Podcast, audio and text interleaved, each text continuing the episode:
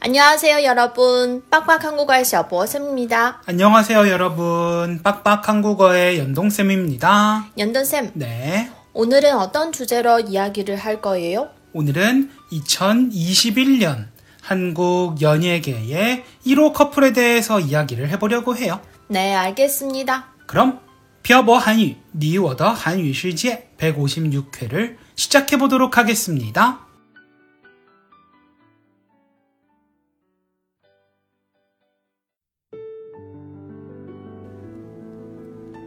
跟朴博学韩语，请在淘宝搜索店铺“朴博韩语”查看课程详情。欢迎大家一起来学习。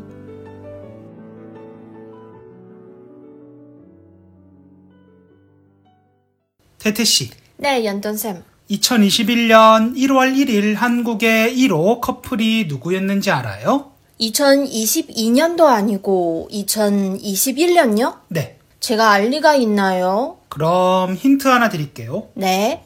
며칠 전에 한국 연예계에 진짜 큰 뉴스가 하나 떴어요. 한국 연예계요? 네, 잘 생각해 보세요. 태태 씨가 요즘 자주 보는 드라마와 관련된 거예요.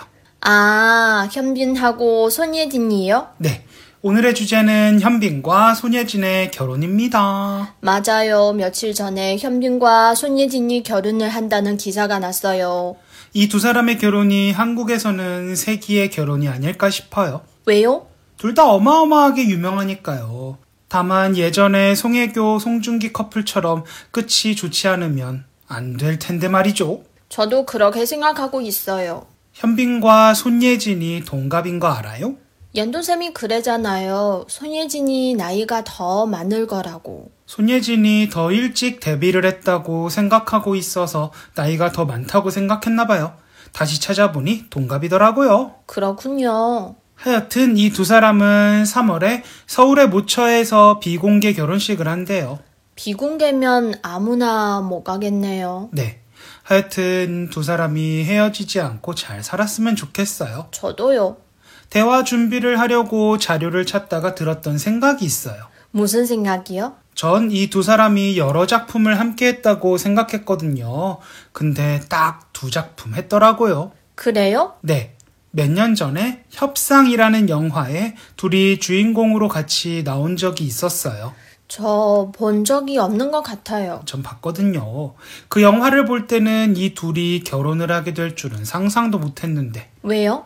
그 영화에서는 서로 막 사랑하고 그런 역할이 아니었거든요. 최근에 둘이 같이 찍은 사랑의 불시착에서는 둘이 사랑을 하잖아요.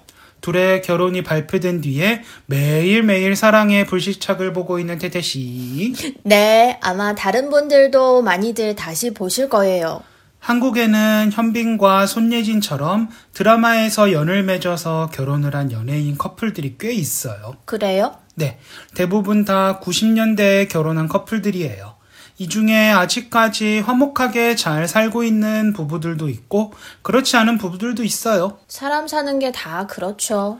이게 연예인들끼리 결혼을 하면 서로 너무 잘나서 이해를 잘 못하거나 그런 이유로 이혼을 하던데, 뭐 이런 것까지 얘기하면 오지랖이겠죠? 네, 그러니까 그냥 현빈, 손예진 얘기나 해요. 네. 현빈 손예진이 결혼을 한다고 하니까 주한 스위스 대사관에서 SNS로 두 사람의 결혼을 축하했대요. 대사관에서 왜요? 사랑의 불시착에서 두 사람이 스위스에서 만나는 장면으로 끝나죠. 그 장면 때문에 스위스에 관심을 갖는 사람들이 많아졌고 그의 고마움을 표현하고자 축하를 했다고 하네요. 그래군요. 그리고 자료를 찾다가 본 건데 네티즌들이 이 두 사람이 아이를 많이 낳았으면 한다고 했어요. 왜요? 두 사람의 우월한 유전자를 이어받은 이세는 나라를 위해 둘 이상 낳아달라고 하는 사람들이 많았어요. 두 사람의 아이는 엄청 예쁠 거예요. 하여튼 두 사람이 부부의 연을 맺게 되었으니 꼭 백년해로 했으면 좋겠어요. 저도요. 다시 한번 축하드리고 싶어요. 오늘은 현빈, 손예진의 결혼에 대해서 이야기를 해봤습니다. 두 사람이 결혼을 해서 너무 잘 됐어요. 맞아요. 선남, 선녀가 결혼을 하니 저도 기분이 좋아지네요. 사실 전 현빈은 누구랑 결혼을 할까? 손예진은 누구랑 결혼을 할까 궁금하긴 했거든요. 근데 저렇게 둘이 딱 결혼을 하니까 보기 너무 좋아요. 네, 아마 많은 분들이 연돈쌤처럼 생각하실 거예요. 네, 그럼 다시 한번 축하를 드리면서 오늘 내용을 마쳐볼까요? 네, 알겠습니다. 연돈쌤 오늘도 수고하셨어요. 네, 태태 씨도 수고하셨어요. 각국의 연예계가 그렇습니다마는 많은 연예인 커플들이 생겨나고 헤어집니다. 물론 한국에도 가정을 꾸리고 화목하게 살고 있는 연예인 커플보다 이미 헤어진 연예인 커플들이 많은데요. 이 두 사람은 꼭 화목하게 백년해로 했으면 좋겠습니다.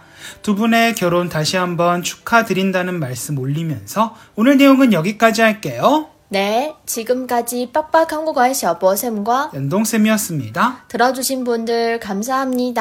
到那拜哦，安安 녕。 今天的文字版在微信公众号“漂泊韩语”上回复本期标题“玄彬孙艺珍结婚”获取。